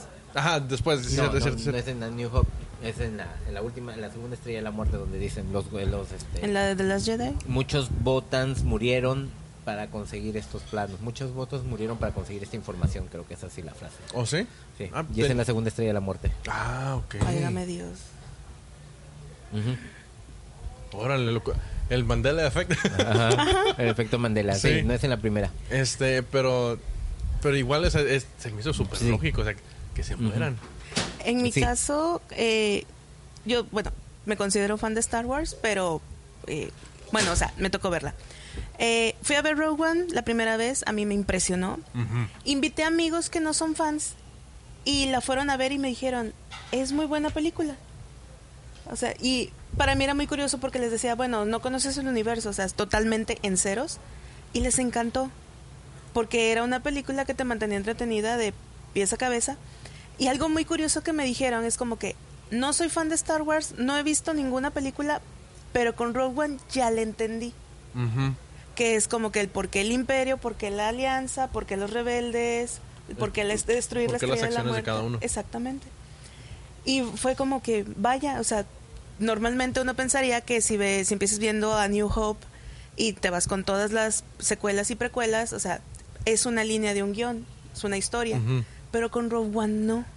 No, Y a mí me llamaba mucho la atención eso, es como que ya le entendí, ya sé qué es Star Wars.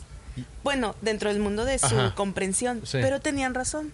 Y es en, en esa película, creo que este fue un reshoot, no estoy seguro, igual corrígeme si estoy equivocado. Es la escena donde Darth, Va- Darth Vader, este, la del pasillo, es la escena donde Darth Vader en realidad me ha dado miedo. Donde digo, aquí está un Sith partiendo madres. Porque no te lo esperas. Darth Ajá. Vader ahí es el Darth Vader de El Imperio Contraataca. Sí. En el Imperio Contraataca lo ves matando, lo ves haciendo todo este tipo de maldad más, más pura, Ajá. ¿no? Entonces, este, este Darth Vader es el, el Darth Vader que lo ves y sales corriendo, igual que los rebeldes, ¿no? De hecho, O hay, sea, hay una viñeta en un cómic, no sé qué cómic sea, pero es una viñeta que me encontré en internet, donde está, hay muchos de la Alianza Rebelde. Est- Está Darth Vader en medio de un círculo de soldados de la, de la Alianza, y es como, este, te tenemos rodeado. Me dice, yo solo estoy rodeado de gente muerta. Y es como, fuck. Y con esta escena, eso simplemente solid, este, pues me cimentó lo que es este personaje. O sea, el- el- al grado que puede llegar. Porque en A New Hope y en este. Sí, en A New Hope te medio dicen, sobreentiendes que es un villano. Pero por ejemplo, en Empire Strikes Back y en Rogue One, te enseñan Ves que que es. es- Hay, hay un cómic que se llama La Purga, The Purge, Ujú. que es un one shot, nada más es una historia de un solo número. Y este, en este cómic ves esa misma maldad y ves la obsesión por encontrar a Obi-Wan Kenobi después de New Hope. O sea, él decía que estaba Obi-Wan Kenobi estaba vivo y necesitaba encontrarlo. Y este y ves cómo en esa búsqueda le dan un dato donde habían Jedis escondidos todavía y cómo es que va a matarlos. Y los ves, o sea, Lo ves reventando hocicos. ajá, ajá. Y ahí es donde descubres que su traje está hecho de cortosis. Cortosis es un material así como el adamantium que las espadas láser no pueden Junto con el acero mandaloriano, ¿no? Ajá, más o menos. Creo que también incluso es... No, esa sí no, la, no lo conocía, pero sí sé que la cortosis estaba incluido dentro de los mandalorianos. No sé si en... en- y no recuerdo, creo que en, en Clone Wars en algún momento hicieron una referencia a, a esto, ¿no? Pero el cortosis es este un material que las que los lightsaber no pueden cortar incluso se, se desactivan una vez de, de sacarlo. ¡Órale! pierden, Sí. pierden densidad no. En Rebels Ajá. o en Clone Wars. No, te- no, no tengo noción de cuál de las Ha dos. de haber sido en Clone Wars, porque te digo, en Rebels no hace falta una temporada, pero nunca he escuchado sobre el- este material. en Rebels no en Clone Wars En que Clone Wars ah, hay pedazos de este acero y en una... Caen en una nave, la nave se descompone. Desbalancea el campo magnético de los sables. Exactamente, no los pueden prender. Y decían así como que qué casualidad que nada más pasa con pedazos de este metal. Pero sí debe ser en Clone Wars. Porque, sí, porque el acero mandaloriano no los, des- no los desestabiliza, simplemente no lo pueden cortar. No prende. No, o sea, Ajá, o sea, sí eh, los ahí prendes, pero ahí no sí penetran. tengo- No penetran. ahí sí tengo la duda yo. No me acuerdo. Pero sí me acuerdo muy bien del cortosis. Fue donde lo descubrí en este cómic y después se hace uh, utilizado. Pues supuestamente los sables de los guardias de Los Grievous. Lo- ah, ok. Grievous, ya ves que tenía unos guardias robots. Sí. Y Obi-Wan y Anakin pelean contra estos. Están hechos de cortosis esos Eh, sables también. eso ¿no? explica- Esas, esas, esas varas que tenían con eso. Eso explica por qué carajos no los pueden partir como a los droides ujú, estupidos, esos de... No, supuestamente estaban hechos de cortosis también, ¿no? De la- otra de las cosas que están dentro del universo expandido que no sé si, si habrán sobrevivido, no, no, voy a, voy Sí. a buscar, voy a buscar. Pero igual y sí. Pero Ujú, ojalá y sí, porque también el hecho de que te metan este material también este, te abre las posibilidades para muchas cosas. Para muchas Sí, ya eso está desde el año 2000 y tanto. En la armadura de Boba Fett sí dicen sobre el acero mandaloriano. Ah, que parte del pectoral de Boba Fett está hecho de eso. Sí, que es la... Ajá, y que decía que en, en un cómic le dice Boba Fett a Han Solo. Es como que es que tú has corrido con suerte. Si yo no tuviera esto, ya me hubieras matado. Ah, sí. Sí, y de hecho te- tiene sentido porque si ves el traje de Boba Fett tiene como pedacitos más oscuros. Sí. Entonces das por hecho o asumes que, que son los que impactos. son los impactos. Pues bueno, yo creo que con esto cerramos este capítulo. Yo dos preguntas. Ok. Jorge, el corte machete de- para ver Star Wars, ¿por qué? La edición La edición- machete. Ajá. Ok, a New Hope, Ujú. el Imperio contraataca y te vas a episodio 2 directamente. No vas a episodio 1, te vas directamente a episodio 2. Luego sigue episodio 3 y luego terminas con este con el el retorno del Jedi, ¿no? El regreso del Jedi y ya vas las 7 y 8 ¿Y por- Y también incluye... ¿Por qué machete?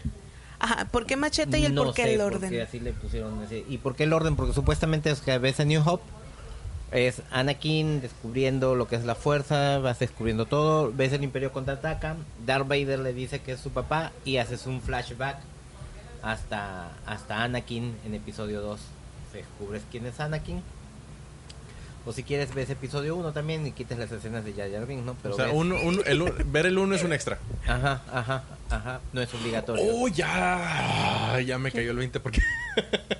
Ah. No sé, ese ya me cayó el, el, el 20 de todo, Sí. el- porque me quedé así como que, ¿por qué el orden? Y yo, oh, ya. Ese es, es el orden como deberías verlos. Entonces haces un flashback de, de- después de, de episodio 5, haces un flashback a episodio 2, ves qué onda y de- ves el inicio de Anakin, el amor y todo esto, ves episodio 3 cómo se convierte en Darth Vader y regresas a episodio 6 en donde ya sabes por qué Darth Vader Es salva a su hijo Ajá. en ese último momento, ¿no? Sí.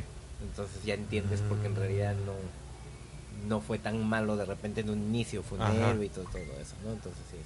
Se había dejado llevar por sus emociones. Ajá, entonces ya como que ya le entiendes y es como terminas de, de ver, ¿no? Y de ahí ves de 7, 8, 9, ¿no? Ya cuando salga la 9.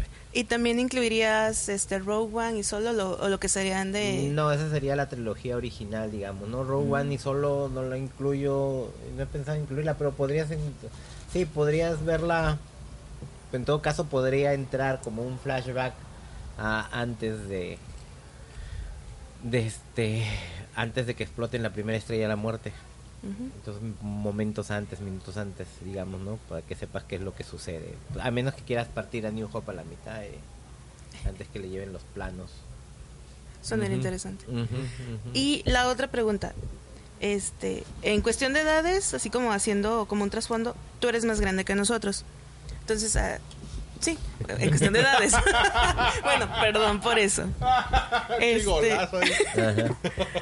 Eh, ¿Qué opinas de la pasión de las generaciones? Suponiendo que son tres generaciones los que vieron las primeras tres, que serían episodio 4, 5 y 6. La segunda generación, que creo que es tu caso, Andrés, que es eh, Uno, dos, y 1, tres. 2 y 3. Y la nueva generación, que es 7, 8 y las Rogue One y solo.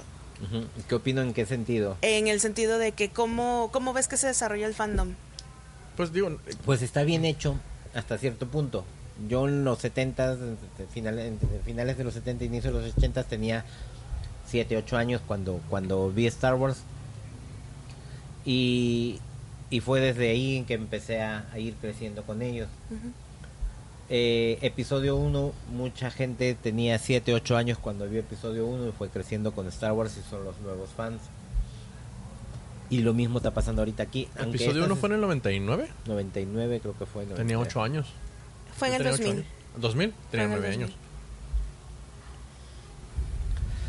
Entonces, va creciendo, va a ir creciendo conforme. Y mucha de esta gente, luego de ver estas películas, si es que la primera que ve. Aunque siento que esta vez, en esta oportunidad, no hicieron lo mismo con episodio 7. No hicieron una historia tan infantil o tan, tan de entrada. Pero igual han tenido, han captado gente. Y la película sí estuvo hecha hasta cierto punto con un lenguaje que puede entender gente entre 17, 18, 19 años que la, que la puedan ver de esa manera con esa comedia que le pusieron en la nueva. Pero es, es una película, es algo comercial, es algo de lo que van a tener que sacar dinero y van a necesitar dinero de nosotros. Y se los vamos a dar. y vamos a se- seguir dándoselo. Entonces está hecho para gente que va a ir creciendo y que pueda ir comprando cosas más interesantes este, con el tiempo, ¿no? Entonces no creo que haya nada, o sea, te va a tener, es algo que van a, incluso ya dijeron que van a hacer más trilogías, entonces Ah, sí. yo no voy a ver el final de Star Wars No. nunca. Yo Y creo de que repente inclusive nosotros, ninguno de nosotros. nosotros, nadie, o sea, Ninguno muy va a difícilmente va a ver el final de Star Wars. Solo las nuevas generaciones van a tener la historia completa, digamos, ¿no? Entonces, este pues está ahí está, están haciendo cosas, mientras siga habiendo gente que siga consumiendo Star Wars, los de antes vamos a seguir teniendo cosas o información, ¿no? Ujú. Entonces yo sí gasto, digamos, en- entre, la, entre lo nuevo que va saliendo, si al final, si me pongo a revisar en el año, si gasto algo de, de dinero, termina llevándose Disney de mi parte, ¿no? Incluso con una ida a, Disney o comprar, compres lo que compres, ya estás pagando el derecho de la marca. Estás financiando Entonces, Star Wars. Si Sí, compras, si compras un, un- un dulce con la cara de Darth Vader, ya, ¿por qué? Porque la empresa que te está vendiendo este dulce Ya les pagó los derechos ya pagó los, derechos para poner en las etiquetas este dulce o cosas así, ¿no? Entonces, así compras una libretita de un dólar en el en una tienda de a dólar, ya, ya hubo un derecho que se pagó ahí por eso. Entonces siempre vamos a tener estar dándole dinero a Lucas. Y bueno, a cambio de eso él nos sigue dando historias. Sí, Ujú. que se agradece, se agradece mucho. Alimenta el f- nuestro fanatismo. y pues ya si la gente le gusta o no, pues cada que eso ya va a ser lo que sea de cada quien. Ah, Y peleense si quieren. sí, ya sáquense los ojos mientras no nos hagan daño a nosotros. Sí. Pero ahí vamos, ahí está. A mí me gusta, me va a seguir gustando, creo yo. Incluso si alguna de las películas no me gusta, me gusta Star Wars desde ya. O sea, me puede que no me Con o sin Jar Jar Binks. Con o sin Jar Jar Binks. Sí, es que sí, ya está. Y es un personaje que está ahí, o sea, ya lo has visto, lo hemos visto muchas veces. En cómics, sale en, en las series, sale en la película. Ya está ahí, ya, ya tuvo una vida, ya... Salió en la nueva película. No. Como capitán de, de un escuadrón. ¿No lo vieron? ¿Qué? En la de The Last Jedi sale... No, miento. Ah, episodio 8, 7. La primera. Force Awakens. The Force Awakens sale como capitán de un escuadrón. ¿O sí? No, en, en una de las, de las novelas que sacaron entre, entre Return of the Jedi y, Cuidado con el efecto Mandela. Y Force Awakens, en una de esas novelas dice que Jar Jar Binks, hay un Gungan en un, este, como en un mercado haciendo malabares y, ya te, y te dan a entender que era Jar Jar Binks. Yo juro que lo vi también en los especiales y críticas sobre... De programas de especiales y críticas sobre The Force Awakens sale. No, sé, no, no lo he visto, yo no recuerdo dónde lo- No, igual lo- Pero- eso lo investigamos. Lo investigamos. Lo checamos y lo vemos, si no lo editamos. A huevo. bueno, Jorge, muchísimas gracias, No, gracias por haber por estado invitarme. aquí, por habernos acompañado, Chusel. Muchísimas gracias. Gracias a ti por abrirme el micrófono. Yo no iba a participar. Sí, Pero porque nunca presentamos a Chusel. Chusel, hola, ¿qué tal? ¿Cómo estás? Hola, ¿qué tal? Qué gusto estar aquí con ustedes. Y bueno, muchas gracias, Chusel. Gracias a ustedes. Y voz en off, que uno, uno voz en off también. Muchas gracias. ¿Tienen voces, no? Sí. Ah, La que no trae micrófono. Vale. Pero bueno, muchísimas gracias por esto. Oh, y también hay que juntarnos para hablar de Doctor Who. Sí, sería suave. Sí. Ajá. No, ya nos traemos a, Ma- nos traemos a Martín, a un amigo también le encanta Y te Doctor paso Who. el y- dato del cuate de Star Trek también, sí. Ah, sí. para- También me gustaría mucho hablar con él, me interesaría mucho. y Pero luego bueno. hacemos una mesa de Sherlock. Puta madre. No, tenemos temas para rato.